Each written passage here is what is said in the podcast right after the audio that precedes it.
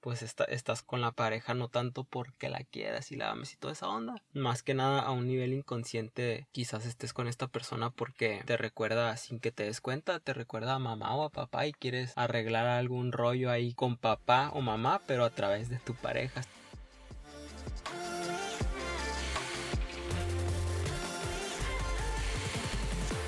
Hola, mi nombre es Emanuel Serrano y esto es Terapiados. Me encuentro con mi novia y pareja de podcast, Leslie Chávez. Salúdalos, amor. Hola, ¿cómo están? si es tu primera vez en este podcast, pues bienvenido.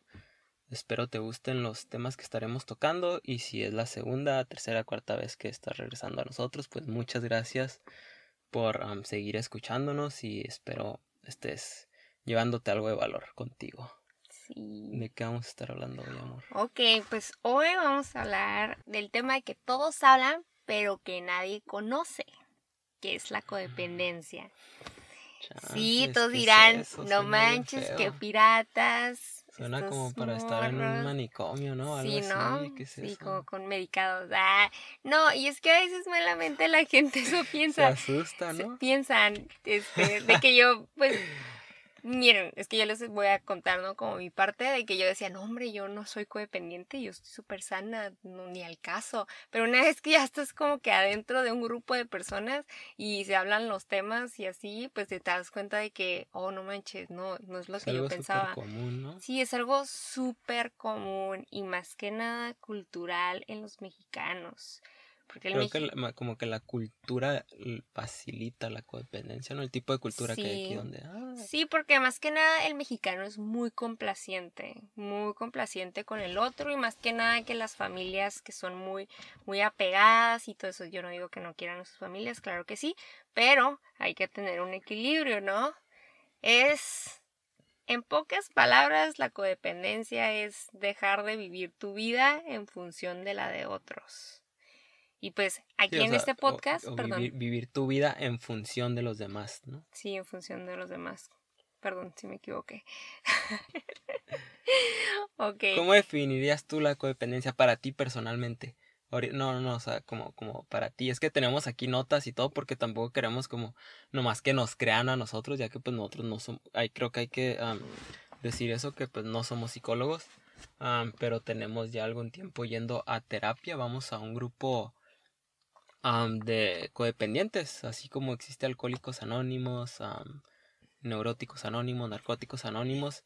Vamos a un grupo que es para codependientes, no se llama Codependientes Anónimos, pero, pero pues es para, para personas codependientes. y más que nada de nuestros conocimientos salen de, de aquí, de, de, este grupo que es impartido por, por dos psicólogos. Y ahorita le, digo a Leslie que, que, pues nos dé para ella lo que es como la, la, definición que ella le pondría a la codependencia.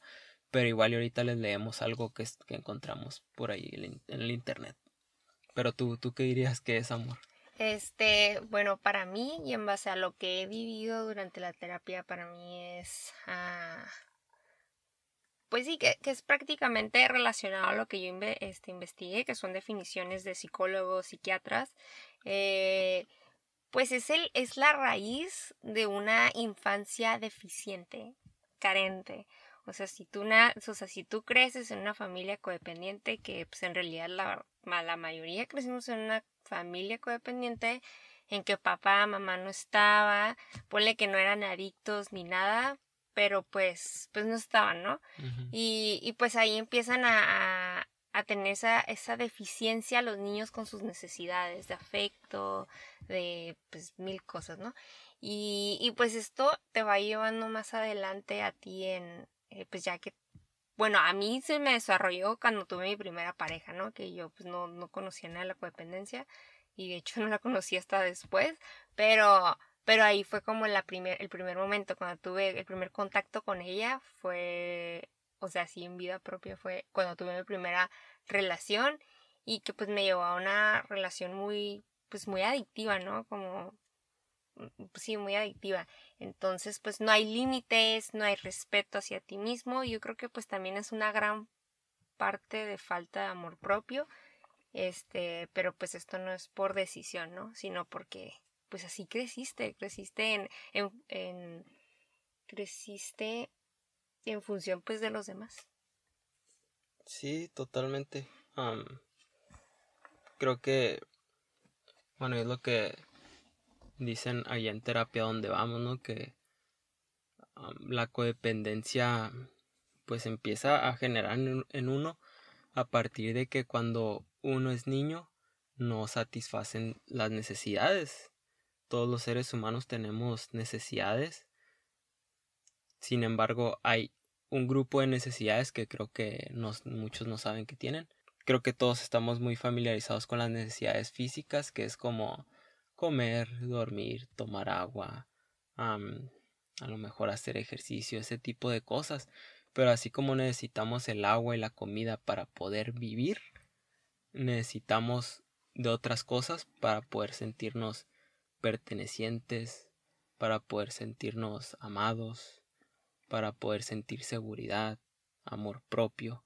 Para poder tener esos sentimientos hay que llenar ciertas necesidades, hay que abrazar, hay que tener contacto físico, hay que pasar tiempo con la familia, hay que tener intimidad con uno mismo, con el sexo opuesto, muchas cosas que hay que hacer para poder satisfacer esas necesidades y donde esas necesidades no se vean satisfechas, pues empiezan a haber carencias, quedan como huecos en uno y eso da pauta a que empiece, se genere una, la, la, codependencia dentro de uno.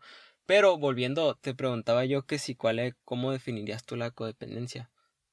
Para mí, así en súper pocas palabras y a resumidas cuentas, yo diría que la codependencia es pues ser adicto a otros seres humanos, ser adicto al qué van a pensar, qué van a decir, qué van a sentir, y en base a eso, pues llevar tu vida creo que eso es codependencia. Y si lo, lo piensas de esta manera, pues te das cuenta que todos, todos, pero todo mundo tiene codependencia. A lo mejor unos más que otros, otros menos, pero yo creo que todos padecemos de algún grado de codependencia. Yo creo que todos en algún momento hemos dicho algo como, híjole, a, a la hora de tomar una decisión a lo mejor hemos pensado como, híjole, pero qué va a pensar mi mamá, qué va a pensar mi papá, mi hermano, mi pareja, o qué van a sentir, no quiero que se vaya a agüitar no quiero que se vayan a enojar y si dicen esto de mí, si me critican y si me juzgan.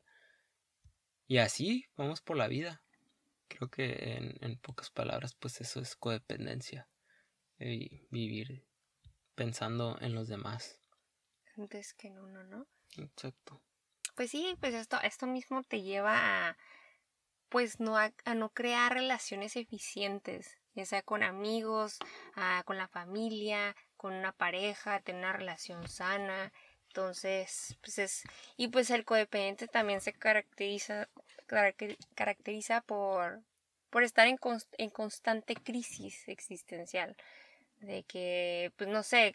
¿Cómo son esas crisis existenciales? creo que es algo que todo el mundo dice, ¿no? Como, ah, traigo una crisis existencial. Sí, y es que en realidad no es tanto como lo que dicen. Yo creo que es, es algo parecido a lo que dicen, ¿no? De que tengo ansiedad porque ya te pusiste nerviosito, sí, pero es algo más allá. No es tanto como de que me puse nervioso y me puse a sudar, ¿no? Pues la ansiedad es algo fuerte, es un ataque que te da.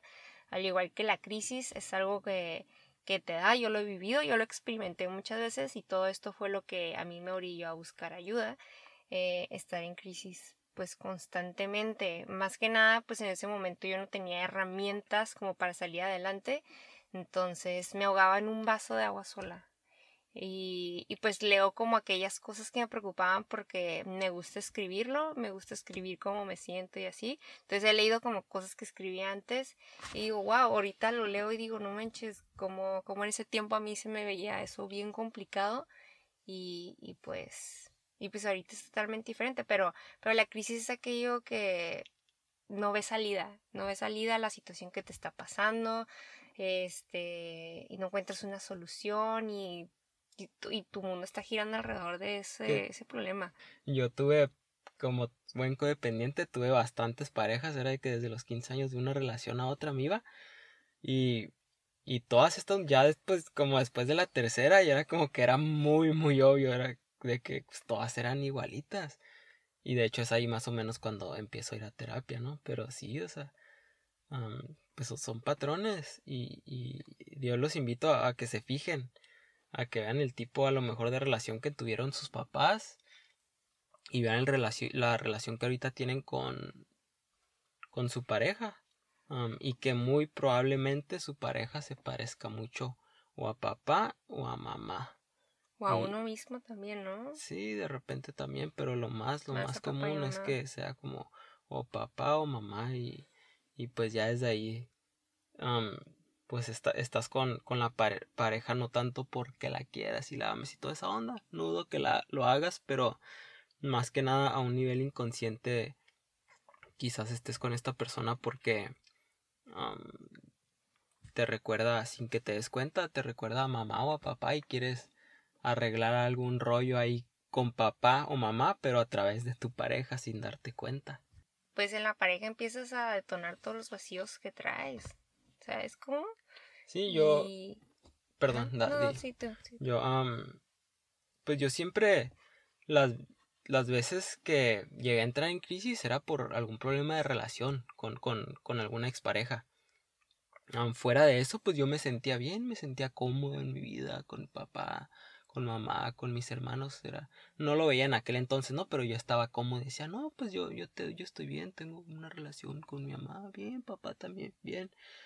Sin embargo, ya fueron con, con mis relaciones de pareja, donde de repente empezaba a darme cuenta que me mentían, que me engañaban, que muchas cosas y me empezaban a botar un montón de cosas, miedos, um, inseguridades, eh, soberbia, un montón de cosas, un montón de cosas. Hay situaciones y creo que puede variar de persona a persona, pero que le detonan a uno la enfermedad y gacho, o a veces son cuestiones laborales, situaciones en el trabajo que te llevan a, sacar algo de ti bien, bien raro, bien enfermizo. Y, y pues lo chido de esas situaciones es que muchas veces pues te pueden eh, llevar como una crisis. Y lo bueno de una crisis pues es que usualmente o en muchos de los casos lleva a uno a que busque ayuda. O también es pues como una oportunidad de crecimiento, ¿no? Es que también aquí quiero pues remarcar que existe un inconsciente y un consciente, ¿no? En nuestra cabeza. El inconsciente es todo aquello que pues tú no estás viendo, pero pues ahora sí, ¿no? Que lo estás haciendo de manera inconsciente. Y son las programaciones que traemos de, de carencias de niño y toda esa onda. Y, y el inconsciente está bien raro, es como la partecita enfermita de nosotros y es la que más te trata de proteger siempre. Como yo sufro de, inseguridad y ahorita estoy trabajando en ella, este, lo, lo, pues lo cool es que esto tiene cura, ¿no? Y, y pues yo sufro inseguridad y el inconsciente a mí por protegerme me empieza a traer pensamientos así como de... Me traía antes más que nada pensamientos de no te cases, este, no tengas novio porque pues te van a volver a lastimar, te van a volver a engañar, te van a volver a echar mentiras, mejor ya quédate sola. Y es que lo hace como por protegerte y la manera consciente y la, la parte consciente pues es ahora sí, ¿no? Lo, pues, lo que estás consciente y, y pues esa parte me decía como no, o sea, yo sí quiero casarme, pero, pero no quiero repetir lo mismo, quiero hacerlo diferente. Y pues dice, ¿no? De que si, que si no cambias, si no haces cosas diferentes, se te repite la, la misma pareja, ¿no? Siempre. Ajá, que si no vas a terapia... Se te aparece tu ex. Se te aparece tu ex en el cuerpo de otra persona, ¿no? Algo así. Y es que, bueno, a mí sí me pasó varias veces, es muy chistoso. Sí, a mí también me pasó, pero dos veces no, no es como que haya tenido muchos novios, pero sí llega a salir. Y que ir a terapia sí ayuda, digo, porque pues yo ya tengo cuatro años en terapia y la es que la codependencia es algo bien cañón porque digo se van a asustar es como muchas de las personas que llegan por primera vez aquí a, la terapia donde vamos preguntan oye ¿cuánto tienes aquí y acá? y pues ya le dices no pues tengo cuatro años seis años y se asustan pero es que es algo bien bien grande que la neta no no, no se cura pues en un mes ni en un año um, duras años es algo este está súper cañón solo para que sean como una idea quizás de, quizás de la gravedad de, esta onda de la codependencia. Yo opino que cuando en la Biblia se habla como del diablo o, de, de, ese como un demonio o algo así, yo siento que está hablando de la codependencia. Siento que la codependencia es como la raíz de todos los males, que, que de ahí salen todas las otras cosas piratas en los seres humanos. Que de Violencia, ahí la muerte. Ajá, de ahí emana el infierno, así que de ahí sale sale la violencia, salen las inseguridades, salen los defectos de carácter, la, los, los, ay caray, ¿cómo se llaman? Los pecados capitales, acá mentiras, todo ese tipo de cosas siento que son como síntomas de la codependencia. Ah, bueno, lo, lo que iba era que, que pues tengo cuatro años en esto y ya, por ejemplo, con Leslie ya vamos a cumplir un año, en un mes cumplimos un año de novios. pero en Leslie ya vengo a encontrarme una pareja diferente. En el pasado había tenido un patrón como de, parejas, todas eran muy, muy parecidas. Y Leslie es una persona diferente. Y de hecho, hace como un par de meses, incluso mi terapeuta me remarcó eso. Me dice, es que, porque estábamos viendo como los cambios que ha habido en mí, toda esta onda y me dice, es que mira la pareja que te generaste hoy en día, incluso eso pues ya es diferente. Entonces, sí ayuda a ir a terapia, pero digo, vale la pena la neta porque la otra opción pues es no ir a terapia y no te sanas de esta onda que está súper feo y vas a pasar la vida sin haberla vivido para ti. Exacto. Es como, y ves como estar muerto en vida. Y, es, y la verdad es súper bonito. Me siento más libre, me siento más yo que todo lo que decida es porque yo quiero hacerlo y no por complacer a nadie. Yo sé que todavía hay muchas cosas que trabajar, pero eso es como a, ahorita, ¿no? De lo que tengo en terapia que he trabajado y me siento pues más a gusto conmigo misma. Y es que así, ¿no? Dices en la Biblia. Eh, y fíjense que en la Biblia hay un millón de pasajes que hablan de la codependencia, pero no la dicen como tal, así codependencia. y, y, pues una de las cosas que me gusta mucho de la iglesia, porque yo fui primero, digo, todavía me sigo congregando, ¿no? Pero era de que hablaban de eso y yo, es que esto me gusta, esto me gusta, esto a mí me da esperanza, me está dando mucha esperanza. Y es que en realidad te están hablando de la codependencia, como no ser codependiente, pero no dicen como tal la palabra, ¿no?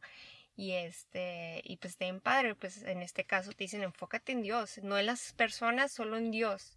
Y, y pues sí dices no pues sí entonces ya no estás preocupado tanto por el que dirán pero más adelante vuelvo a entrar en crisis y entonces ya busco ayuda, ¿no? Porque me brincó mucho la inseguridad, pensamientos obsesivos, entonces decidí buscar ayuda.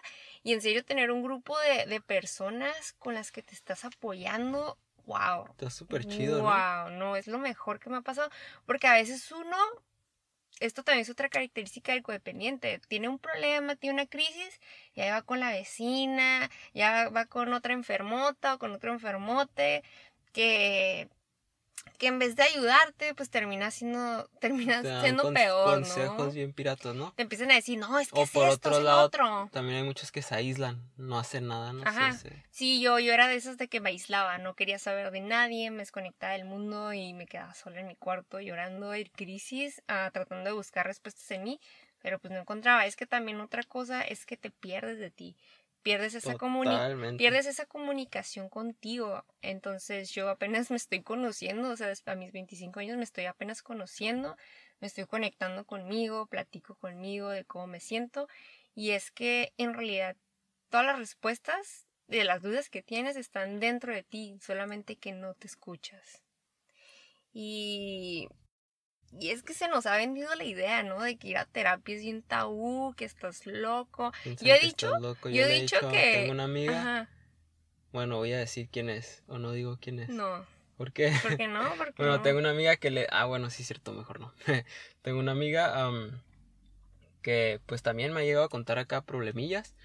Y le, una vez recuerdo muy claramente que le dije, ah, pues ve a terapia, mira que ahí está esto y el otro. ah, no, no estoy, no estoy loca. Creo que es una una reacción muy súper común. Sí. Cuando a la gente la invitas a ir a terapia o algo así. Y es que también otra cosa, el codependiente es el paciente más difícil. ¿Por qué? Porque yo estoy bien, yo no tengo nada, yo vengo de una familia bien sana, a mí se me trató bien de chiquito, a mí me amaron. y, es que es la soberbia, ¿no? Que no nos deja Es que es como como un ciego de nacimiento o algo así, que de repente le dices, oye, pero es que tú estás ciego. Y él te dice, no, yo no, pues como él siempre ha vivido así, no sabe qué otra cosa hay. Entonces si tú llegas y le dices a un ciego, quizás no sea tan buena la analogía porque a lo mejor no pasa así, pero igual y me voy a entender. Y le dices, oye, no, pues es que hay, hay colores y hay esto y que hay un color rojo y amarillo y esto y a lo mejor y te dicen, no, oye, pues no, no es cierto, yo estoy bien porque él siempre está así, o sea, no conoce otra manera de vivir, ¿sabes cómo? Entonces, desde ahí es muy difícil de que un codependiente acepte recibir ayuda y que usualmente cuando lo hacen es porque pues ya andan en crisis. Yo cuando fui por primera vez a este grupo de terapia no andaba en crisis, fui más bien porque mi mamá ya había ido, mi hermano había ido, una tía había ido. Entonces, ya hasta eso yo siempre he sido bastante abierto con, con esa con este tipo de ondas de la terapia y todo eso. Cuando tenía, eh, creo que como 13 años fui con una psicóloga. Para mí, afortunadamente, nunca fue un tabú. Entonces, cuando mi, mi, mamá y mi tía y mi hermano me invitan a, este grupo, pues accedo a ir y, y voy primero tienes que tomar un programa que es de que son 14 semanas que va enfocado, es educativo principalmente a, a, enseñarte lo que es la codependencia.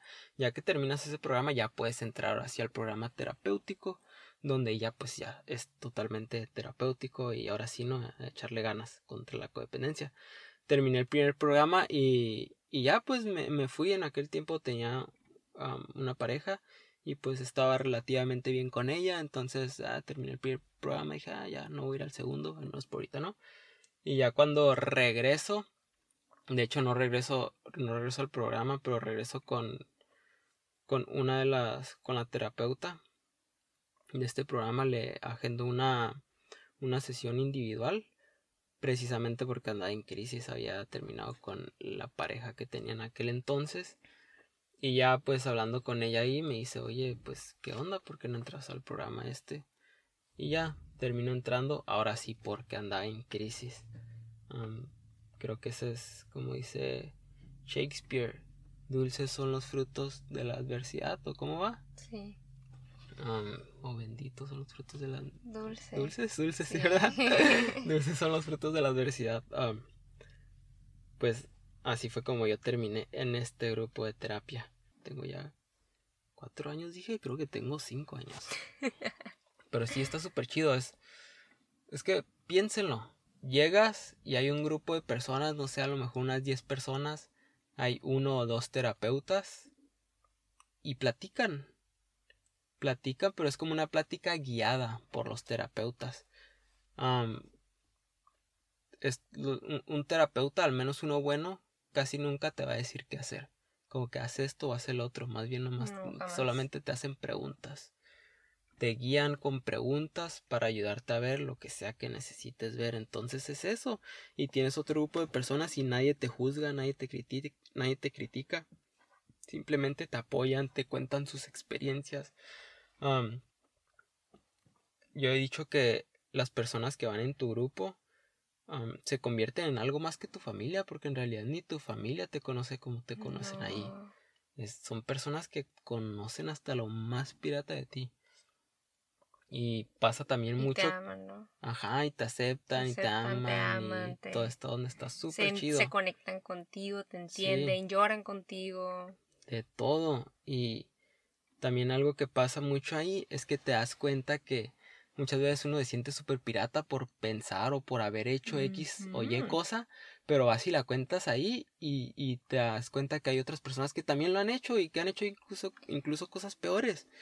Y dices como que, ay, güey, no, no soy el único, ¿no? Te identificas con muchas personas. Y es que también lo importante es que es algo que a mí me pasa cada vez que comparto algo. Eh, yo creo que cuando tú sacas algo a la luz, que ya no es un secreto que está dentro de ti, pierde mucho poder. Súper. Mucho. O sea, que cuentes lo que tengas que confesar, lo confiesas, lo sacas, wow, neta te siento, yo digo, yo me siento tan ligera cada vez que comparto, siento que les, le quité a las, a esos pensamientos las riendas de mi vida como pues a veces también incluso pues me he sentido culpable por pensar cosas de personas, pero pues las pienso, ¿sabes cómo? Y pues ya al contarlas pues es como que, ah, ok, este, pero, pero sí, los, muy padre. Los problemas compartidos se hacen menos. y creo que es bastante como obvio. Tienes un problema, lo compartes con otras personas y el problema se divide. Ya no pesa tanto sobre ti. Ok, Emi, te voy a hacer unas, un par de preguntas, nada más para que en el público se... Échale, échale. Sí, sí, ahorita te decían como, no, yo estoy bien, estos morritos también Échale. piratas, ¿no? Este, para ver quién se identifica con Emanuel o conmigo, que tal me haga unas y, y este aquí pues nos conectamos todos, ¿no? Ok, Emi, ¿tú alguna vez has sufrido de inseguridad? Hasta la fecha sigo siendo una persona muy insegura. Am, por ejemplo, pues me da mucho miedo hablar en público. Esta onda de hacer el podcast al principio, todavía hasta ahorita es como que tengo un poco de miedo. Me preocupa mucho el, el qué van a decir de mí, el si estoy vestido bien o no. Am, me preocupa qué van a pensar mis suegros de mí. Siempre trato de portarme bien, de hacer todo bien, buscando su aceptación. Porque pues me, da inseguridad, claro que lo soy. ¿Qué más por dónde? En el trabajo a veces am, me da miedo, por ejemplo, de repente pedirle un favor a alguien, a algún trabajador, algo así como que, oye, ¿me puedes ayudar a hacer esto, el otro? Digo, me pongo a pensar, híjole, es que si se molesta o si lo estoy enfadando y no lo quiero molestar, ¿no? La inseguridad da todo lo que da. O sea, totalmente. Ok, sí, pues igual yo, ¿no? Totalmente, pero yo, yo de otra manera, yo lo, yo lo siento más hacia mi persona como de que yo siento que no merezco, o como una vez Memi me preguntó de que si yo me sentía bonita. Y decía, es que yo sé que lo soy, yo sé que lo soy, pero, ok, yo sé que lo soy, pero no lo siento, no lo siento, y esto me ha llevado a mí a a pues sentir como que otras muchachas son más bonitas que yo, que yo no lo merezco, X cosa. Pero pues poco a poco he ido trabajando en esas ondas y aceptarme y saber que soy única. Y este, y pues ha sido una chamba, ha sido una chamba y yo sé que no soy la única. Y, y a veces la gente se sorprende mucho como que yo sea tan abierta, como de que, ah, sí, yo veo un grupo de terapia codependientes y se me quedan viendo como, "Oh, esta morra no se acerquen. Porque lo hice con Ajá. tanta normalidad. Ajá, porque está, porque está orgullosa de esto, ¿no? Digo, no, no es que esté orgullosa, pero es que, es- ¿Sabes qué es, amor? Es como decir, voy al médico. es que, O sea, porque la gente... claro. O, o llevé mi carro al mecánico, es que... O fui al dentista, ¿qué es? Es que a mí se... Bueno, cada quien, ¿verdad? No, no- tampoco... No quiero entrar como al, al juicio, pero checa. Te duele un diente, ¿qué haces? Vas al al dentista. Se te descompone el carro, lo llevas a un mecánico. Am, te duele el estómago, vas al médico. Si tienes problemas, si te andas sintiendo triste, si te estás peleando mucho con tu mamá, con tu pareja, si tienes miedos, ah, te da miedo el rechazo, vas a un psicólogo. Y ya, es como que Es como tener cáncer en el alma. O sea, La va- como que dices, ajá. la La codependencia. he es tener cáncer en el alma, como es dice como mi. Tener cáncer en el alma, porque hijo de la madre. Y es- pues la quimio, pues es la terapia, ¿no? Este. Y pues así, digo, yo respeto a todas las personas que, que pues todavía no están abiertas, todavía no abren su corazón como a estos temas o su mente a este tema y está bien, es su momento, en su momento lo verán, es su proceso, va a ser su tiempo y no pasa nada, ¿no? Me toca Este, hacerte una pregunta. Ok. A ver. Sí, ah, sí. Oh, y si digo, si, si estás contestando, estás escuchando y estás contestando que sí a alguna de estas preguntas, probable- lo más probable es que sí, que sufras de codependencia. No te estamos diagnosticando, no somos psicólogos, pero sí te invitamos a que vayas con un terapeuta, que le digas, oye, creo que tengo codependencia. bueno, Tengo aquí va la, la pregunta. ¿Siempre tienes que parecer perfecta para los demás? Uy, uy, esto hasta la fecha, ¿eh? Hasta la fecha yo desde chiquita complaciendo a mis papás con calificaciones, portarme bien y toda la onda, ¿no? Incluso pues en la carrera, este, perfeccionista, todo lo que das. Y esto me llevó a, mí un desgaste emocional, físico, mental. eh, y pues es bien triste, bien triste porque es que en realidad la perfección no existe somos humanos, no, no existe, pero eso lo veo ahorita, ¿no? En su momento que, que pues, padecía de esto más intenso, fue un desgaste bien feo. Y, y pues estás buscando la perfección, es como una adicción, estás Como- buscando algo en- infinito, algo que ¿Como no en existe. dónde? ¿En qué áreas tratabas de ser perfecta? Pues en todas, en la escuela, como pareja, como hija, como amiga, como todo trataba. ¿Y cómo y- te sentías cuando no cuando no sentías que no eras perfecta en algo. Me sentía rechazada, sentía que no merecía, me sentía, me entraba mucha inseguridad, cómo se van a alejar de mí. O... A mí me pasaba mucho en la escuela con las calificaciones. Con las calificaciones yo veía un 8 así en la carrera y yo decía, no manches, esto no, esto no está bien, algo está mal, y me daba latigazos y, y así, y me a quien más juzgas al final de cuentas es a ti mismo. Y eso es bien triste porque porque pues, ahorita es cuando ya tengo más compasión conmigo, pues ya es como que les todo va a estar bien, no pasa nada, vamos a buscar una solución, ¿no? Este, pero en aquel tiempo me da latigazos de cómo es posible que no pueda salir mejor y que no sé qué, bla, bla, y taca, taca, ¿no? Y este, y pues, pues sí, sí, sí, hasta la fecha como en ciertos super perfeccionista. creo que en parte la perfección es como un es, pues sí, es otro síntoma de la codependencia. Ok, otra cosa como que es característica de los, de los codependientes es que se dejan manipular mucho. Uf, yo se me dejan manipular, mucho, por la gente, por la familia, por quien sea, ¿no? Y pues que lo haces porque al final de cuentas dices, ay, es mi familia, es que ellos me aman, ellos saben. con ellos, ¿no? También. Ellos saben aparte, ¿no? O mis amigas, ¿no? Pues es que pues voy a salir de fiesta aunque yo no quiera porque, porque no quiero que se vayan a enojar. Eso es bien codependencia, amigos. yo muchas veces acepté, acepté invitaciones a salir, a tomar a lugares que en realidad ni quería ir, pero solamente lo hacía porque no quiero que vayan a decir que soy un aguafiestas, que soy un amargado, que soy esto y el otro. Y decía, ah, bueno, sí, vamos a pistear o vamos a lo que sea. Me pasó muchas veces. Otra cosa es que también somos rescatadores. Andamos rescatando a gente de que, bueno, pues ahí te voy a ayudar y, y aunque deje de hacer mis cosas, pero voy a hacerlo para ayudarte. No digo que está mal ayudar a los demás, claro que está bien, a mí me gusta hacerlo, me gusta dar, este, pero, pero hay que encontrar, es que es un equilibrio, es que ahora sí que es un equilibrio, no te digo como que se te vuelvas bien egoísta y que odies a todos, no, claro que no, eso es, porque también otra característica es, ser extremista, ¿no? Ir de un extremo a otro constantemente, de muy, muy o tan, tan, y es encontrar, encontrar un equilibrio de que, ah, ok, esto ya está pasando límites, entonces ahí ya no entro o sí voy a ser buena contigo, o sea, no, no buena persona, no existen buenos ni malos, sino pues una persona noble, ¿no? Este, ayudo, caritativo, pero hay un cierto grado como que dices, bueno, hasta aquí llego, hasta aquí pongo mi barrerita, ya, pues ya no.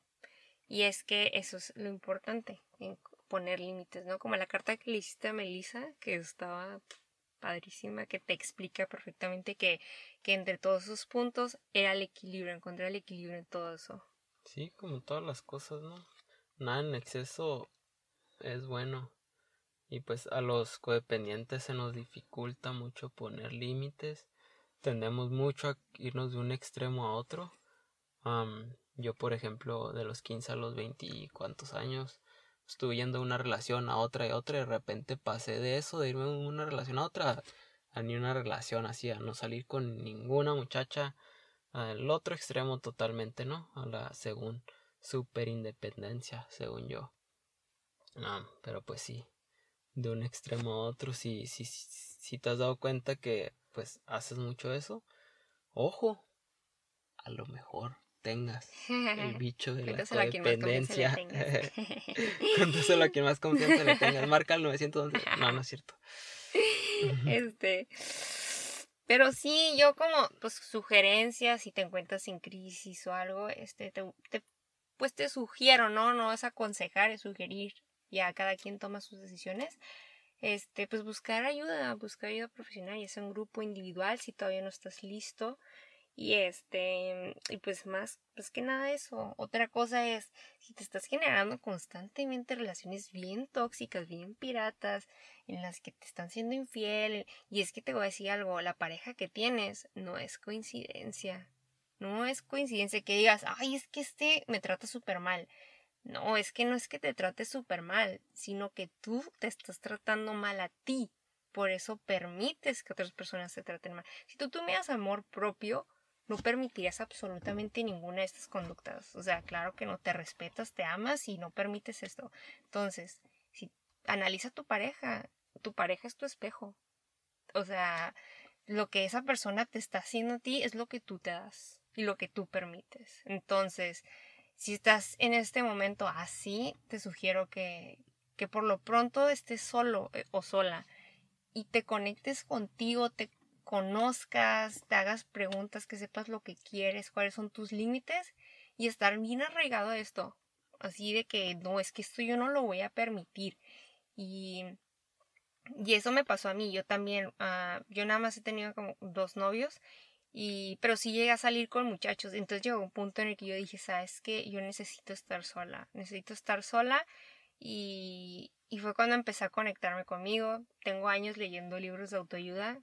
Empecé a conectar conmigo, empecé a conectarme mucho con Dios y todo eso. Y luego pues, gracias a Dios, ah, generé una pareja que, que pues es totalmente diferente a lo que ya había vivido antes. Tengo una pareja que me respeta, que me ama, que, que que pone sus límites. Otra cosa que me encanta de Emi es que pues él se ama, que eso es importante, él se ama, pone sus límites. si yo me estoy pasando, él pone límites, si yo si él se está pasando conmigo, así que no, que no pasa, ¿no? Pero pero Emi se ama mucho y yo cuando lo conocí fue algo que me enamoró mucho de él, que se conocía y me decía todo tal cual, así de que mira, yo soy, traigo estas ondas y, y, y a mí, pues, y es que sí, es cierto. o sea, cuando, cuando te dije que, que veía soberbia en ti. Ah, sí, o sea, es que fíjense, yo pues era súper soberbia, todavía. Era. No, no era todavía. Ah, pero en ese tiempo cuando él me, estábamos en Coronado y estábamos, quedando. estábamos quedando y estábamos platicando ahí en la, playa, en la, en la bahía y este, y me, y pues estaba platicándome que yo sufro de soberbia, esto y el otro no me está diciendo, y yo, wow. Por el momento me quedé como, estaba en shock, porque es que, o sea, nos, a los codependientes nos sorprende mucho ver que alguien se exprese, es como, ¿qué hago? ¿Qué, qué hago? Más que alguien venga y te diga como cosas negativas de esa misma persona, ¿no? Que te diga, ah, Ajá, una persona se conozca, que se, que se esté, que se esté viendo a sí mismo, que no te esté hablando de otras personas, sino de él mismo. Y, y otra cosa importante es que pues yo no corrí, ¿no? Ni él corrió de mí. Bueno, pues sí, aquí here goes nothing, dije, pues voy a decir lo que tengo, lo, el, el, equipaje que traigo y pues si se va, pues está bien y si no se queda, mí, pues qué no chido. Era para mí. Y, eso también es otra cosa chida, porque a veces ya nos vamos a casar. este, también esa es otra cosa, porque a veces nosotros yo, yo era la persona que no contaba nada, no contaba nada de mi pasado, de mi ah, vida, ni nada. Porque me da vergüenza ser abandonada. O sea, no vergüenza, perdón, me da miedo ser abandonada. Codependiente, como codependientes porque no queremos que nos vayan a rechazar, ocultamos, ocultamos cosas de nosotros. Yo, a mí, seis meses después de que andábamos, empecé a contarle mi vida. Me acuerdo que Amy se quedó así como... Porque a mí desde un principio fue bien abierto, me dijo esto es lo que hay. Y, es que ahí la verdad te lo comenté que algo de ti no me cuadraba, porque pues por como no me contabas de problemas que tuvieras, pues yo pensaba que no tenías problemas, pero de repente veía en ti como inseguridad, soberbia y dije, no me cuadra, como una persona que no tiene nada de problemas va a traer estos rollos. Sí. Y ya cuando me empezaste a contar toda esa onda, fue como que la verdad va a parecer irónico, pero sentí que me enamoré más de ti porque fue como conocerte verdaderamente. Dije, le encontré el porqué a muchas de tus, de tus cosas que traías, inseguridad o cualquier rollo que, que viene en ti, entendí el porqué y eso la verdad hizo como que, no sé, que me enamorara más de ti, que, que, que te conociera más, de una manera más, más transparente. Sí. Y, y para mí fue súper chido que me empezaras a contar todo eso. Dije, wow, Qué, chido. Sí, fue, fue súper bonito, fue bien bonito porque yo nunca lo había hecho con nadie, ni con exparejas ni nada, porque a mí me da mucho miedo ser juzgada. Uf, no, a mí me da pánico ser juzgada. Entonces, pues él desde un principio fue así súper abierto, estuvo en apertura, fue transparente.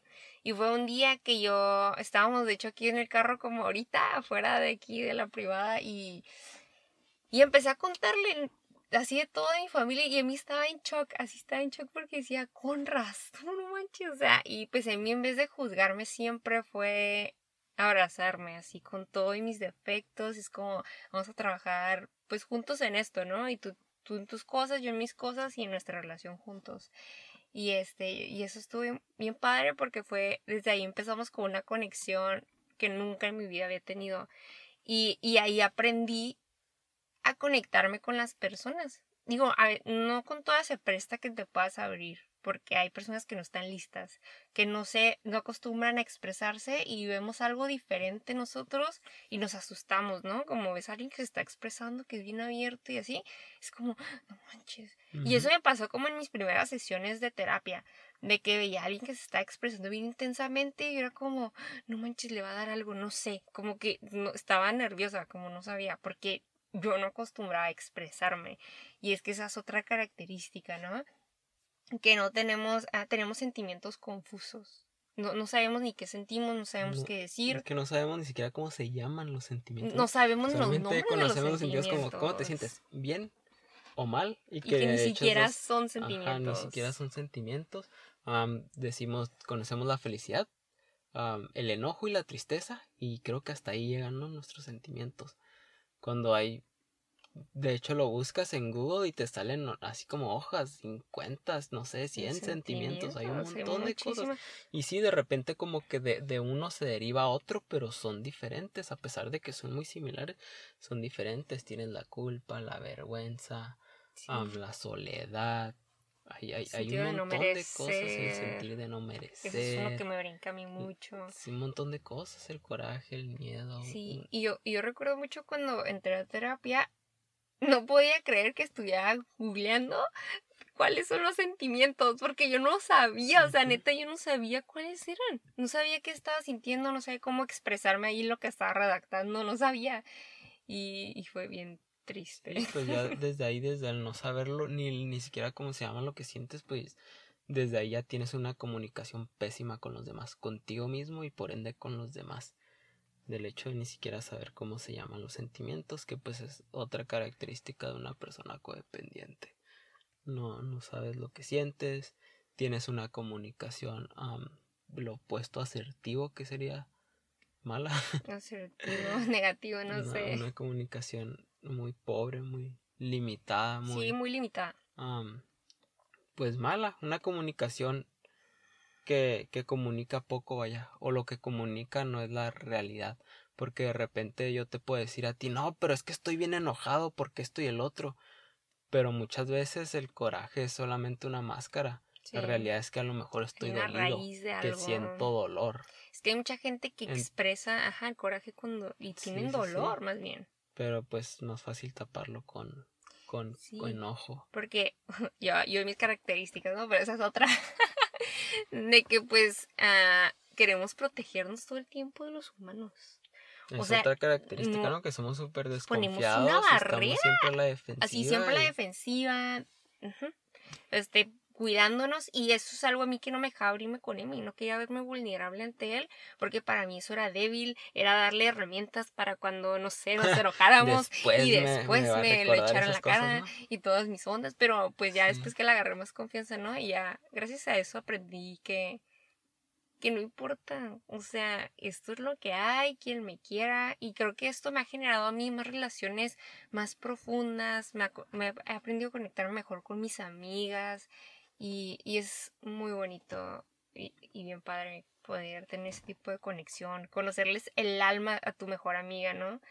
Y es que las personas de las que más decimos que amamos son las que más lastimamos, ¿no? porque, porque pues como nuestros papás, hermanos, parejas, son los que más afectamos y los que más permitimos que nos afecten. Y no es que y no digo como de que, ay, es que me afecta, sino porque no, porque eso ya es victimizarnos. Ah, es aceptar que tú también no pones límites. O sea, también eso es victimizarte. Ah, sí, los otra característica.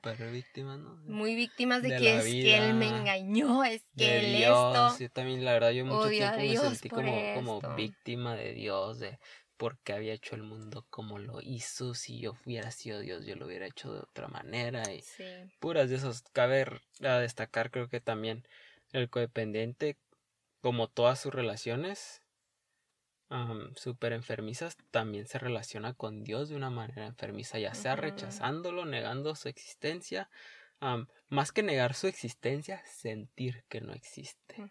Tener un sentimiento aquí dentro y que no existe. O de otra manera, pues sí, caerte en, el, en el como fanatismo ah, de que ah, él me, me, va a rescatar y me va a resolver toda la vida, o yo nomás le voy a pedir el diosito bonachón, o a lo mejor en el diosito castigador, ¿no? Que piensan que de repente, no, es que si hago esto, Dios me va a castigar y acá. En, en, en todos lados puede afectar la codependencia. Sí, es que yo creo que el secreto es que te preguntes si en dónde estás, en lo que crees, con quién estás, te da paz.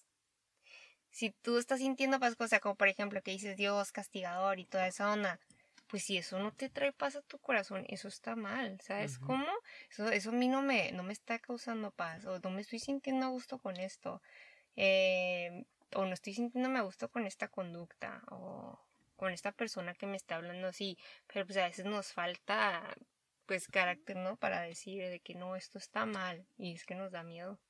Nos da miedo, como algo que me está brincando a mí últimamente en el trabajo que te contaba, es que, y esto, esto es lo padre, empezar a hacer conciencia y ver qué circunstancias te están llevando a un crecimiento. Entré a trabajar a un consultorio es, eh, nuevo y y yo pues soy dentista, ah, como ya les había mencionado anteriormente. Ah, yo antes de salir de la carrera, pues yo era asistente dental. Estaba contratada como asistente dental y, y pues yo veía pacientes y toda esa onda, pero yo siempre independiente de no tener un asistente. Entonces ahora que entro a trabajar a un nuevo consultorio, tengo un asistente. Y lo que te contaba, ¿no? Que se me, se me, ese sentimiento de no merecer me estaba brincando toda esta semana de que... Que también es soberbia, ¿eh? Sí, también es no soberbia. aceptar que mereces, exactamente. Que no, sentir que no mereces soberbia. Y este... Que la soberbia es otro súper tema de que... Ay, no, es un tema extenso, ¿no? Lo que es humildad y soberbia, la gente tiene como bien confundido lo que significan. Sí, que de hecho son opuestos, ¿no? La, humildad y la soberbia son totalmente opuestos. Pero, pero sí, esto totalmente lo que yo sentía no era nada que ver con la humildad, era totalmente soberbia. Y... Porque de repente la gente lo podría confundir como, ah, es que está siendo humilde, no, no quiere hombre, no. la ayuda de la, asistente, está siendo humilde. No, eso es una actitud totalmente enferma. Sería soberbia. Este, sí, es totalmente lo contrario. Y, y pues está, no podía pedirle las cosas. Y es que a veces no estamos acostumbrados a pedir ayuda. Y y le decía pues a la muchacha como de que, ay, me puedes ayudar aquí, por favor. Pero tú le decía por favor y gracias como si fuera una molestia lo que estoy haciendo. Y ella como, ¿qué onda? Y de que no, no se preocupe, doctora, y así. Pero pues toda esta semana estuve trabajando con eso. Y eso, eso es lo padre estar yendo a terapia o el beneficio que yo he traído y que puedes ir y contarlo en tu grupo, ¿no? Si de repente te está causando mucho conflicto, vas y lo cuentas ahí, pues te pueden dar sugerencias tus compañeros e igual los terapeutas pueden ahí tratar de ayudarte, apoyándote con preguntas, guiando. Está muy chido. A, mí eso, eso que te está pasando ahorita con esta asistente, también me pasó exactamente lo mismo. Hace eh, como cinco o seis meses empecé un negocio con un amigo y mi hermano y pues contratamos a dos empleados. Y pues el decirles, oye, hay un editor y un asistente administrativo, decirles, pedirles cosas como que, oye, me puedes apoyar con esto, con el otro, como que, no, pero ¿cómo? Yo, yo les voy a decir a ellos qué hacer. No, así es que estamos acostumbrados a ser soberbia y sentimiento de no merecer y, menospreciarme, no manches, está, está canijo. Que igual fácilmente te puedes ir a otro extremo, ¿no? Como codependiente y, hey, ve, y haz esto y el otro y acá, ¿no? Pues, la comunicación súper, ¿cómo se dice? Como agresiva pero sí, está, está cañón esto de la codependencia. Te puede llegar por cual. Dime un problema y lo puedes como rastrear o, yo, o encontrar su raíz en la codependencia. Así cualquier problema que tengas de, de, lo que sea, de alguna manera u otra, te, te, si lo, lo, lo, lo empiezas como a rastrear de dónde viene, de codependencia de tu niñez, algún pedo que tuviste. Sí, porque es que de hecho también, la, o sea, ser codependiente, tener pues esta, pues ahora sí que enfermedad, ¿no? Ah, sí, eh, es una, enfermedad, es una enfermedad porque como cualquier otra enfermedad se presenta también en grados, ¿no? Puedes estar como súper codependiente o puedes estar como que, ah, medio codependiente o poquito, ¿no? Ah, sí, eh, pues otra pues característica, siento que he dicho esa palabra como mil veces, eh, pues que las personas codependientes son muy problemáticas. y constantemente están en problemas porque se meten mucho en la vida de otras personas o permiten que otras personas se metan en su vida, andan en chismes y, y pues sí, o sea, yo me involucro, ¿no? Regularmente yo trato de yo no estar hablando mal de nadie y no estar juzgando y todo eso, pero sí he estado en, en rodeada de personas que están chismeando y, y yo escucho, ¿no? O sea, ponle que no, no digo nada, pero escucho. Estoy ahí escuchando y estoy ¡Ah! pero, pero esa es otra característica, constantemente tienen problemas, ellos, ellos tienen crisis y, y es que yo sé que todos tenemos problemas, yo lo sé, pero estar en terapia es agarrar esa responsabilidad, hacerte responsable de ti mismo y resolverlo. ¿Pero es que todo mundo debería ir a terapia? Yo creo que sí yo sé que hay grados y todo eso, y pues si están bien con su vida y no, no tienen problema con este y se sienten bien y todo, pues, pues está bien, ¿no? O sea, si no quieren, pues no pasa nada. Pero, pero yo pienso que pues es una gran herramienta, te dan herramientas para vivir, para vivir una vida plena, feliz, ah, libre, en paz. Y, y esto a mí me me ha quitado esa neblina de los ojos y poder ver más allá de las personas, de situaciones, de ver las cosas buenas dentro de situaciones difíciles. También ver más allá como de ti mismo. Ver más allá de mí misma, conocerme, ver qué me gusta, ver cómo me siento con qué situación, escuchar a mi cuerpo, mis pensamientos. Otra característica del codependiente es que cree que todos son como él, que todos piensan igual que él, lo van a sentir igual que él y de repente cuando la gente es diferente no, no los entiende o no los acepta y los rechaza. Sí, y, y pues sí, todos somos diferentes, todo, toda la cabeza de, de todos es, es un mundo, ¿no? Y... Cada cabeza es un mundo. Cada cabeza es un mundo. Cada cabeza es un mundo y pues también es otra cosa importante aceptarnos entre nosotros, amarnos, aceptar. Y yo creo que ver esta parte responsable de ti más que nada ir a terapia es, es, algo que solo por ende te lleva a tener una vida mejor en relación con los demás. Es como cuando le dices a alguien, ay, no estés triste. Es como que, ah, ok, ya no estoy triste. decirle a alguien, no, pues sí, es que se tienen que aceptar y tienen que amarse. Sí, claro que tienen que hacerlo, pero dentro de la codependencia no lo van a poder hacer. Sí, y es que otra cosa muy cierta, otra cosa muy cierta es que si tú no te amas a ti mismo, no es cierto que amas a las otras personas. Claro que no, no amas a tu familia, no amas a tu pareja y no amas ni a tu perro.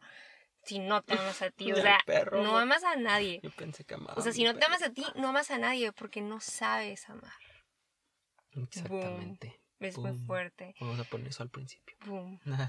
Ah, otra cosa, que hemos escuchado bastante. No llores porque eres hombre y si lloras, eres un mariquita. Eres una vieja acá, mi sí. Uf, eso a mí me ha dado machín. Porque dicen que el hombre no siente y no. Sí, el hombre sí siente y yo mucho. Yo sí soy súper emocional y yo sí soy bien llorón y, Ay, sí. machín.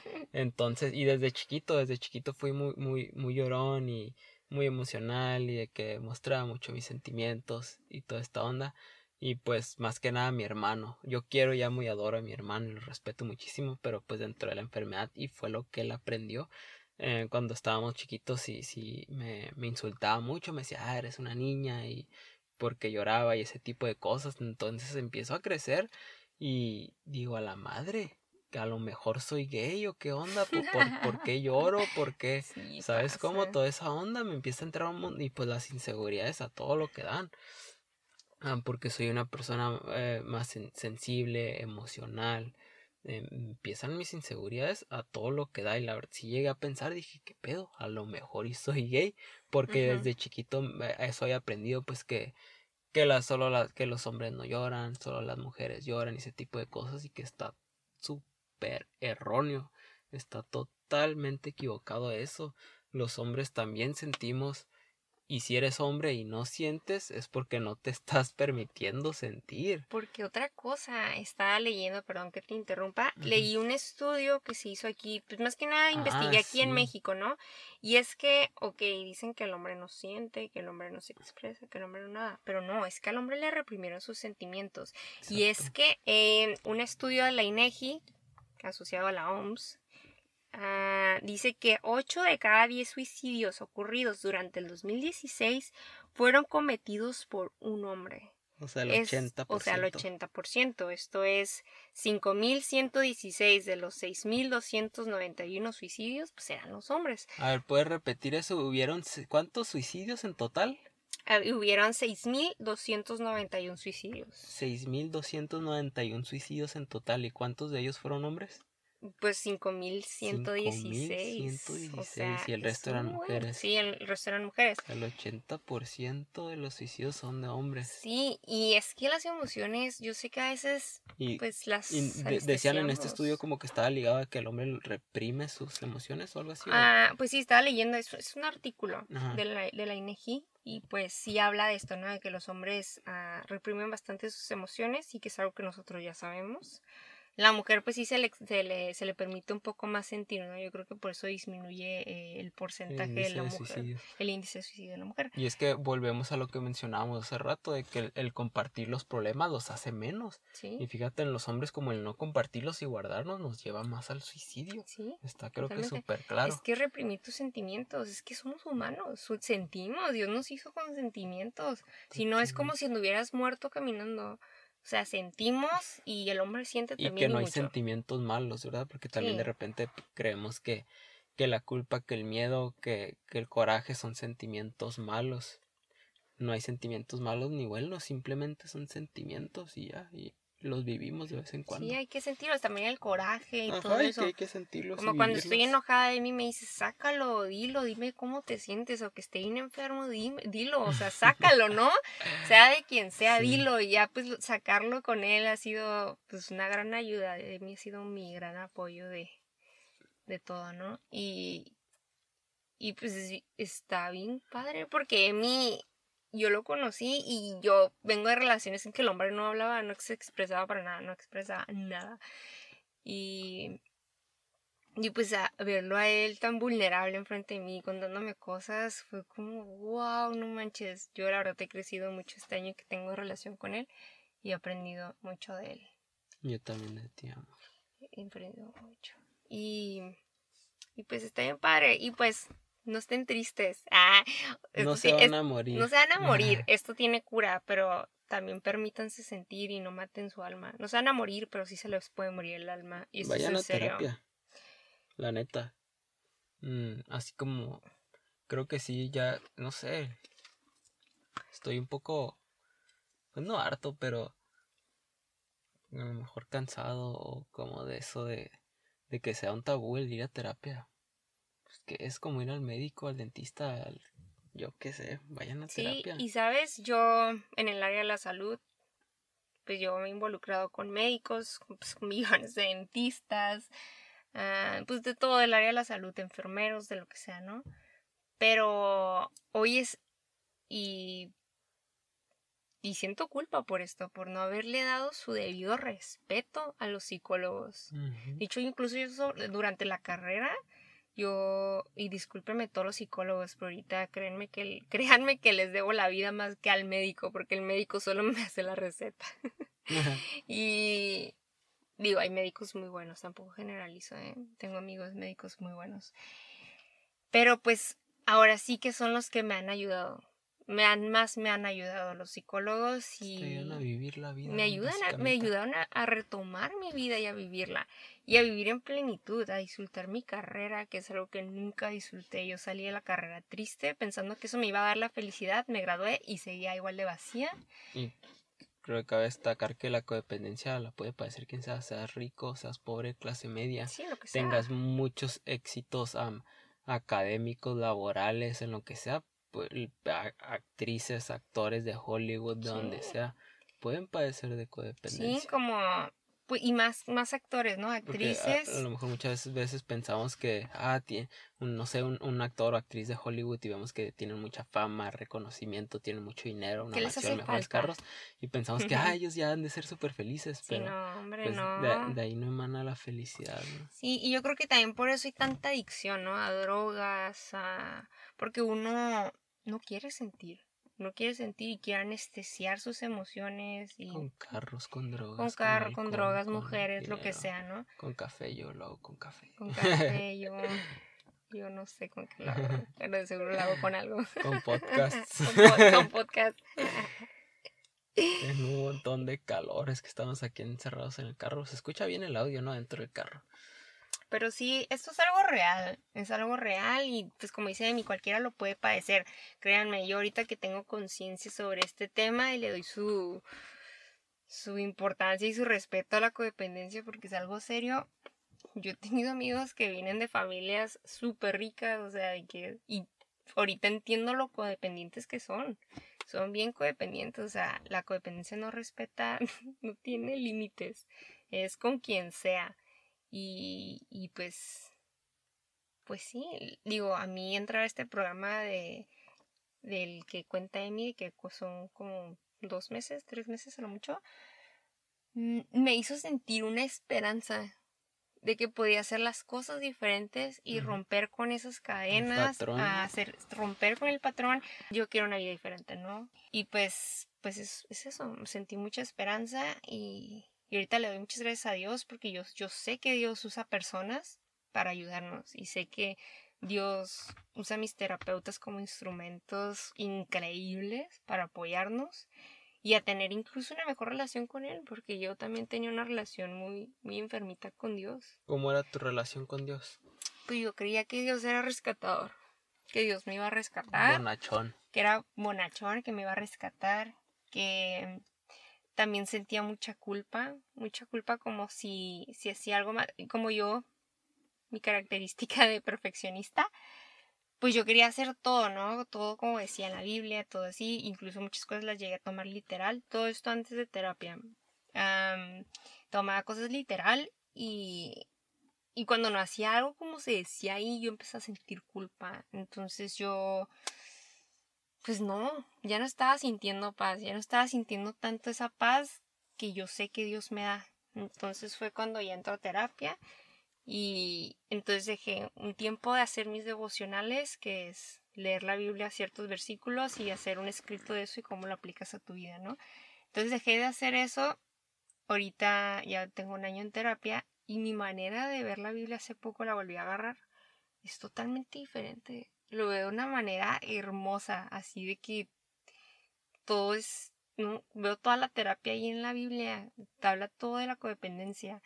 Ya la interpretas. La interpreto diferente, mi manera de ver es diferente y yo no puedo creer cuánto he cambiado en un año. Y que yo creo que muchas cosas de la Biblia, como am, si se toman literal, de repente pueden estar muy enfermas. Sí, es pero, que también... pero, pero ya cuando a veces ese no es el mensaje, a lo mejor es, es una metáfora o, o es como una analogía o algo así, en realidad el mensaje es otro, pero no lo sabes porque no tienes esta conciencia ya cuando vas a terapia puedes ver la Biblia o, o partes de la Biblia al menos de otra manera y, entender de veras. dices, y "A la dejar madre". como ese lado religioso. Y en serio, realmente conectar con Dios y con la palabra. También los que se la pasan como eh, de biblazos, ¿no? Tratando de convertirse a su religión y acá también súper que esos también eso bien codependientes eso porque es- pues, quieren cambiar a los demás. Sí, eso estuvo padre porque, ajá, eso es también el control, ¿no? Porque control. control. querer controlar a los otros, quererlos cambiar y no aceptarlos. Sí, y eso es algo padre que estuvimos yo cuando conocí a Emi, pues Emi no, pues, no tenía ninguna religión. Ahorita no es cristiano tampoco, pero ha ido conmigo a la iglesia, Me persino. pero se persina, mi novio es híbrido. Entonces, pero yo siempre he respetado lo que él quiera creer. Y yo siempre le dije, no, de que yo creo en esto y esto a mí me gusta, a mí me gusta la religión cristiana y, y ya, ¿no? Y él a veces me acompaña así, pero yo jamás lo jale así de las orejas. Sí, es que como enfermos codependientes tampoco nos, no nos gusta que nos digan qué hacer. Entonces yo estoy casi seguro que si tú desde un principio me hubieras dicho como que ándale, vente a la iglesia, oye, ¿por qué no vienes? Ven, ven, ven. No hubiera ido. Sin embargo, nunca me dijiste nada, me llegaste a invitar una que otra vez como que, ah, voy a la iglesia porque quieres ir, ya, bien tranquilo la onda.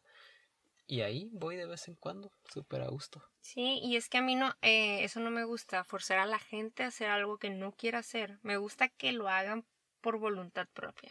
Y es que así debe ser. O sea, tú no tienes por qué forzar a nadie a hacer algo que tú quieres que haga. Es como, dude, o sea, es, déjalos. Si no quieren, no lo van a hacer ya. Y entre más los quieres controlar, menos van a Menos hacer lo van a querer. quieres. Exacto. Y, y de hecho, incluso como eso que tanto no quieres que Hagan pase, termina pasando, Ajá. ¿no? Y hagan un experimento.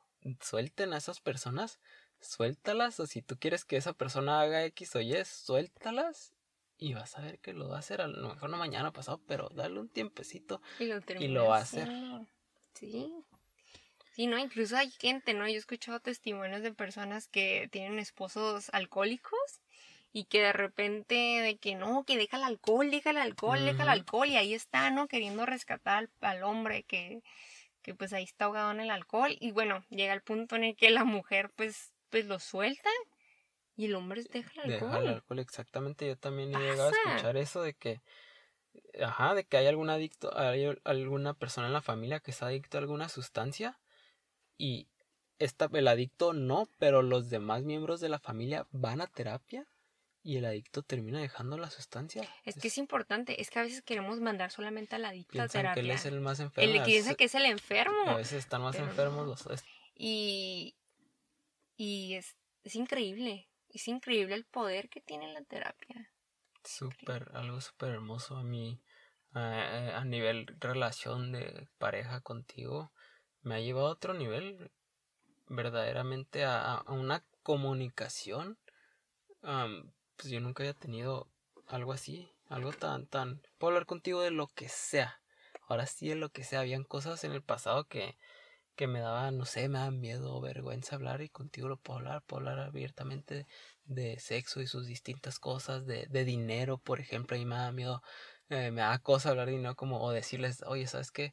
Ah, pues este fin de semana no voy a poder ir o lo que tú quieras porque no voy a tener dinero, porque quiero guardarlo para gastar en esto o el otro. Contigo puedo hablar de todo eso, de mis sentimientos, de problemas con mi familia, de lo que sea. Vayan a terapia, una terapia buena porque también de repente hay psicólogos que, pues como en, en- como, como en todos los lados, así como hay médicos, mecánicos, dentistas malos, de hecho hay pésimos, igual hay psicólogos. Entonces sí traten de encontrar uno bueno. Conocí una muchacha hace, hace algún tiempo que me contaba de, de una psicóloga con la que iba. Y pues no había no en, en juicio ni nada, pero, pero sí me quedé como, ¿qué onda? La, ella iba con, con esta psicóloga y la psicóloga hacía, la hacía que encendiera una vela. Y de acuerdo a cómo, cómo se ondulaba la llama de la vela, le decía, ah, no, pues fíjate que andas muy tranquila, estás haciendo las cosas mejor.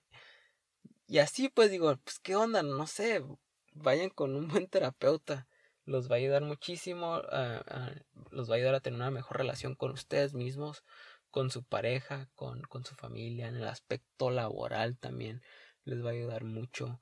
Mm, he sido testigo de cómo a través de la terapia a la que he ido, mi, mi madre va a la misma terapia que yo voy, empezó su negocio, la gente te, te ayuda a recuperar tu, Seguridad. la confianza, la seguridad en ti mismo, empiezas a emprender, a hacer cosas, te animas, te lleva porque en esta terapia también se trabaja el aspecto espiritual.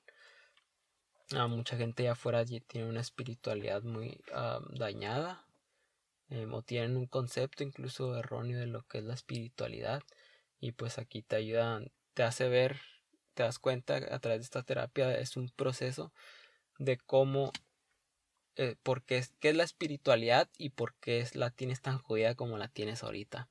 Y ya a Porque hay una veces, razón. ajá, hay un motivo y am, les voy a decir el final, pero básicamente es la relación que tuviste, el tipo de relación que tuviste con tus papás cuando eras niño, va a ser un reflejo de la relación que tienes ahorita con Dios.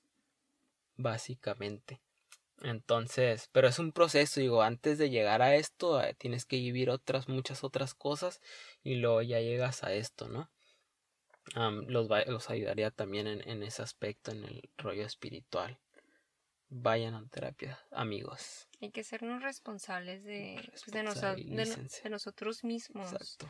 Tomar, pues ahora sí que poner los pantalones y, y decir, ¿sabes qué? Quiero ser responsable de mí. Quiero, Sí, quiero hacer las cosas bien, quiero las cosas diferentes. Vayan al psicólogo. Y, y sí, pues vayan, va a ser su momento, va a ser su tiempo. Igual pueden empezar como yo, que empecé con libros motivacionales, no motivacionales, De, eh, ayuda, de autoayuda. De autoayuda que eso me ayudó mucho a mí a abrir mi mente y mi corazón, a que había algo más, a no estar cegada de que esta es mi cruz, así me voy a morir, así toda enfermita, pero no. sí pueden hacerlo diferente. Créanme que pueden hacerlo diferente y se los digo, neta.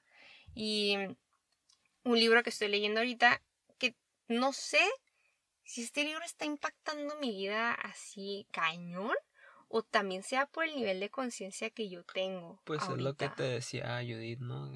Es el momento en el que lo estás leyendo. Sí, porque ahorita no sé si hace cuatro o cinco años atrás hubiera tenido la misma conciencia que lo estoy leyendo, pero es el, el, libro de Eres un chingón de Jennifer Sincero. Wow, este libro en serio está cambiando, está, está apoyándome muchísimo lo de mi terapia. A, te motiva mucho a ser seguro de ti mismo y es que a veces no hacemos cosas por inseguridad, como miedo al fracaso y toda esa onda y dices, no, yo leyendo este libro dije, no, yo lo voy a hacer, como algo que yo no acostumbraba a hacer era ahorrar dinero. Yo pensaba como que todo me iba a caer del cielo y, pues obviamente pues no, ¿verdad? Entonces, eh, mientras leía el libro dije, ¿sabes qué? O sea, ni tan necesito ahorrar dinero, quiero un carro. y, y pues bueno, yo pues sí combino mucho la espiritualidad de la espiritualidad y la psicología, ¿no? Me, me apoyo mucho en Dios y en mi religión bueno, en mi conexión con Dios. Y entonces compré una alcancía súper grande y oré en ella y dije, Dios, eso es para nuestro carro. Y, ya sabes que yo estoy orando para todo. Y dije, esto es para nuestro carro y, y vamos a darle. Y no, yo me empecé a motivar un chorro, nunca lo había hecho, jamás había hecho una alcancía. Y ahorita pues ya estoy metiendo un chorro y gracias a Dios me está yendo todavía mejor en el trabajo y estoy teniendo más pacientes, y digo, no manches, voy a tenerlo bien rápido. Y es que realmente es proponértelo y hacerlo. Salir de esa zona de confort de la que tanto estás ahí agarrado y hacerlo diferente. Yo sé que es bien complicado y está bien cómodo y toda la onda. Yo he estado ahí y está bien a gusto. Pero pues solamente ahí estás y ahí te mueres. Un compromiso, ¿no? También es tener compromiso. Sí, compromiso con pues, contigo, contigo mismo. Y y pues hay, hay varias cosas que iba desarrollando y este libro me ha ayudado mucho. De los primeros que, que leí fue el de los cuatro acuerdos. Ahí yo aprendí a dejar de tomar las cosas personales. Porque, bueno, ahí te dice por qué, ¿no? Y te dice que no supongas, que son, en realidad te dice como que dejes de ser ciertas características de los codependientes, que dejes de suponer, que te seas impecable con tus palabras, porque, porque a veces pues, nosotros no sabemos ni, es como, que haya una congruencia a lo que estás diciendo y lo que estás haciendo, ¿no? Y pues eso es suponer, ¿no? Que lo hacemos tanto de que, bueno, manches, de seguro es por esto y el otro. No, pues hay que dejar de estar creando ideas y hacer algo productivo con nuestra vida. Y y dejar de tomar las cosas personales, que es otra cosa que yo pensaba, como que alguien decía algo y yo decía, me lo está diciendo a mí. Y es como, ni en el mundo me hacen, yo soy el centro de atención de la gente. que a través de la terapia te, ayuda a soltar a esas personas. Sí, a soltar a esas personas, porque en realidad, este, estás bien agarrado a esas personas, por eso te preocupa tanto lo que dicen o lo que piensan de ti, pero no, que te preocupe más lo que tú piensas de ti. Pues, y pues más que nada es esto, ¿no? Esto es la, la codependencia hay que soltar pues prejuicios. Hay que ir a terapia, amigos. Sí, hay que ir a terapia. Digo, es que hay personas que siento que, bueno, es que no he invitado a la gente, he invitado a la gente y más que nada cuando están en crisis que llegan conmigo de, ¿sabes qué? Es que tengo que decir. Digo, ¿sabes? Sabes, yo, yo lo que te sugiero, yo claro que te escucho, claro que si quieres que te sugiera otra cosa, lo hago, ¿no? Y te escucho y te cuento mi vida, mi experiencia pero yo no puedo decirte qué hacer con tu vida. Y les digo, ve a terapia, ve a terapia donde voy. Si tú no estás listo para ir, porque yo lo entiendo, yo pues apenas estuve lista el año pasado, eh, fue mi momento y los tiempos de Dios son perfectos, Él sabe cuándo es tu momento y cuándo estás listo y cuándo vas a abrir tu corazón y tu mente. Pero si tú ya estás listo, sí te sugiero que vayas y, te des esa oportunidad de hacer algo diferente, de dejar de estar en el Instagram, en el Facebook, viendo la vida de otros y te pongas a, hacerte responsable de ti, la terapia una hora, dos horas. Y qué chido, está entretenido. Está padre, es, que en serio. Como esto, es, como un podcast. Y es que en serio está bien padre, está bien padre. Yo al principio decía como, ay, qué aburrido va a ser esto, pero no, en serio está muy padre Yo cuando salgo ahí salgo con una sonrisota, bien feliz, bien ligerita. Pero no siempre sales con una sonrisa. No, no siempre salgo así. cuando tengo un proceso, no, sí, varía bastante. Puedes salir fatal, casi arrastrándote, arañando las paredes. Pero eso sí, siempre más ligero. Pero pero sí, puede variar mucho, puede salir ajá, muy ligero, muy a gusto, con la mente súper clara, pero también puede salir fatal, triste, cansado física, mentalmente, emocionalmente, con sentimientos de culpa, con coraje contra ti mismo, contra los demás, contra mamá, papá. Es, es un súper proceso, es algo, es, duro. Sí, es algo muy, muy duro pero vale la pena, digo, es, es, tu vida la que está de por medio. Es tu vida y, y, el decir, ¿sabes qué? No haré nada por mí, pues es el, el tomar la decisión de, pues de no vivir a plenitud tu vida. Pues no sé.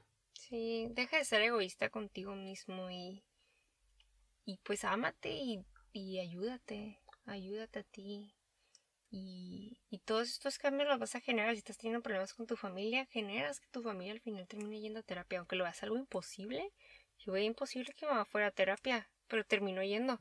Y de hecho, incluso ella al principio, cuando yo empecé, me decía, ay, Leslie, ¿para qué vas? O este y el otro, ¿no? Y si es que a mí me gusta. Y ya. Y ella terminó yendo. Y, y es que es bien loco. O sea, neta, es como magia, ¿no? Que dice Rosy, es magia que pasa. Magia que pasa y, y y los invito a vivirla porque es, es increíble, está muy De hecho, yo eh, mucho, por mucho tiempo fui, hasta la fecha todavía algo, una persona hiperracional y, y bien escéptico y de que nada, quién sabe, Dios, no sé, era súper, súper escéptico sobre todo, solamente creía como que en la ciencia y ya lo que la ciencia dice ya está ahí. Y no, pues hoy en día sigo creyendo en la ciencia, obviamente. Pero a través de, de esta terapia sí puedo decir que hay algo místico allá afuera, hay algo raro, hay algo, hay algo más, ah, no sé, o sea, hay algo raro, hay algo que, que, que es inexplicable por, por, por nosotros mismos, por la ciencia, por, no sé, es algo muy místico, muy fugaz y fugaza, muy, no sé, acá, la neta, hay algo, es algo, no sé, y Ojalá pudieran encontrar un, un programa de, de, autoayuda como, como este al que dábamos. Es un grupo para codependientes. Es, es, está muy chido esta onda. he visto, veo el mundo de otra manera. Me ha cambiado. Wow. Es, es algo increíble, simplemente. Sí, y no, y no todo eso diga que le echamos las culpa, la culpa a nuestros papás, ¿no? De que ellos tienen la culpa de esto. No, pues, o sea, pues es que ellos hicieron lo que pudieron con lo que tuvieron, ¿sabes? O sea, ellos vivieron esa vida, incluso a lo mejor y más dura que nosotros, y, y pues hicieron lo que pudieron con lo que tuvieron. Ah, entonces, ellos no tienen la culpa. No tienen la culpa. rescatar a sus hijos también. Eh, un, un, una super característica del papá codependiente es que a veces son bien rescatadores, no quieren, ay, no es que no quiero que le vaya a pasar esto o el otro. viendo, no sé si lo leí, pero eso ya está entrando entre violencia, eh, violencia. Es un tipo de abuso, Abuso, perdón, abuso. el, yo le decía a Leslie el otro día que el, el estar rescatando a sus hijos y salvándolos y, y no permitirlos, no dejarlos que tomen riesgos, es el equivalente a no dejarlos ir a la escuela. Es, es lo mismo que decir, ¿sabes qué, chiquito? No vas a ir a la escuela, te vas a quedar aquí, no vas a aprender nada. Es lo mismo, porque la vida allá afuera es una escuela y el no dejar que tus hijos vayan y tomen riesgos y aprendan de ellas, de, de, aprendan de estos riesgos, los estás privando de todo ese crecimiento y conocimiento. es, fatal, es un abuso. Los estás cuidando todo el tiempo de que se caigan y el momento que ya no te tengan, cuando se caigan, ya no se van a saber levantar, porque ya no estás tú. Y yo viví algo así, mi mamá también siempre me, me, me dio todo, estaba ahí para mí. Y crezco como adulto y súper inseguro y me da miedo. me da pues miedo hablarle a la gente, me da miedo ir a una tienda y preguntarle, oye, ¿dónde están los pantalones? O yo qué sé. Nada, no podía hacer nada porque todo lo habían hecho por mí. Sí, por es, mí es, verdaderamente un abuso. si son padres, vayan a terapia también. Sí, Todo ese tiempo sentí que le estaba hablando como a jóvenes como nosotros, pero no, también si son padres, súper sí, para importante. todos, incluso hay Ah, viejitas, ¿no? y- Señoras de tercera edad que van a terapia. Hay muchos papás que, que quieren, que dicen, ay no, mi hijo, especialmente cuando sus hijos están chiquitos, es un desmadre, ¿no? Lo, lo voy a llevar al psicólogo. Antes de llevar a sus hijos al psicólogo, vayan ustedes. Es que a veces pensamos que el problema está en el otro. Y es que eso pasa, que no queremos ver adentro de nosotros, Sí. porque nos da miedo encontrar cosas allá Sí, adentro. Sí, claro. Y, y pues no, hay que ser valientes, hay que ser valientes y explorarnos y ver que, pues que a lo mejor nosotros generamos que alguien fuera así. Y pues es triste, pero acéptalo, acéptalo y ve, pues busca ayuda, busca ayuda y pues tomar en cuenta que, que tus papás sí, a lo mejor tuvieron parte, un poquito de culpa de cómo creciste y toda esa onda, pero ellos no sabían, pero ahorita sí es tu culpa si no tomas responsabilidad sobre ti y no haces Es- algo diferente. Ajá, es, es tu responsabilidad.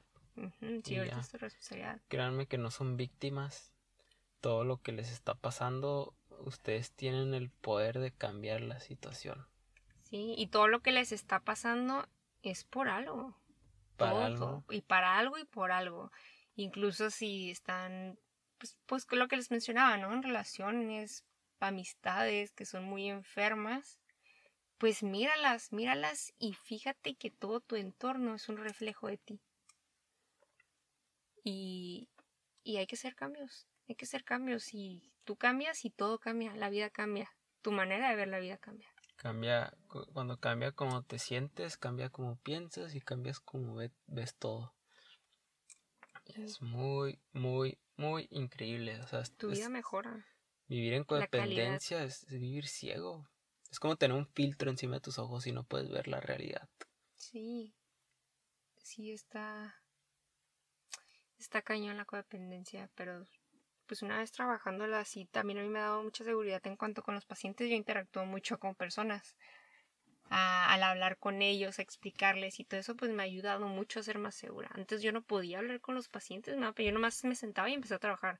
Pero no, hay que, hay que aprender a conectar con la gente. Pero pues esto fue a través de terapia, yo la verdad no. Yo lo aprendí ahí y, y nada más. Y pues. Y pues esto es todo, amigos. Espero que les haya servido un poco, les haya caído un veintecillo. Sí, Y- que de hoy en adelante, pues ya los episodios tocarán muchos de, de estos temas que tocamos el día de hoy, ¿no? Sí. O al menos eh, utilizaremos, yo creo, como referencia este episodio. Creo que sí va a ser bastante importante que antes de que escuchen cualquier otro de los episodios, que quizás en este momento ya no tenemos ni un otro, pero sí ya tenemos bastantes episodios que escuchen este primero y creo que de esta manera van a poder comprender un poco más los lo otros que viene, ¿no? episodios, los otros temas, porque siempre vamos a hacer, ajá, vamos a hacer referencias a estos rollos de la codependencia. Pero muchas gracias amigos por escucharnos, Sí, por igual. darnos un poco de su tiempo, no se envicien tanto con los podcasts, yo de repente escucho demasiados. Me va a dar. Em, pero sí, igual vamos a abrir próximamente también, no sé cuando estén escuchando esto, pero también vamos a abrir una cuenta en Instagram. Igual ahí pueden comentarnos de que si quieren que toquemos un tema o algo así. Terapiados. Terapiados, Se llama la ah, cuenta. Y sí. nombre, como el nombre del podcast, Terapiados. Sí, pues, pues recuerden, ¿no? Que, que queremos crear un espacio de buena vibra y pues para ayudar y pues obviamente nosotros también aprender de ustedes. Nosotros no dejamos de aprender todos los días. Mándenos mensajes si tienen como algún problema o algún tema que quisieran que abordáramos. Déjenos su, su direct message. Sí, y pues ahí estaremos escuchando, leyéndolos, bueno, leyéndolos más que nada, Vamos ¿no? a, a guardar su, ¿cómo se dice? Confidencialidad. Sí, todo va a ser confidencialidad. No los vamos a exponer. No, jamás haríamos eso. Queremos crear un espacio de confianza, de transparencia, de buena vibra, nada de comentarios haters. em, y pues nada, esto también remarca que nada es personal y, y pues todo es para aprender y todos aprendemos aquí un poquito. Gracias amigos. Hasta la próxima. Gracias.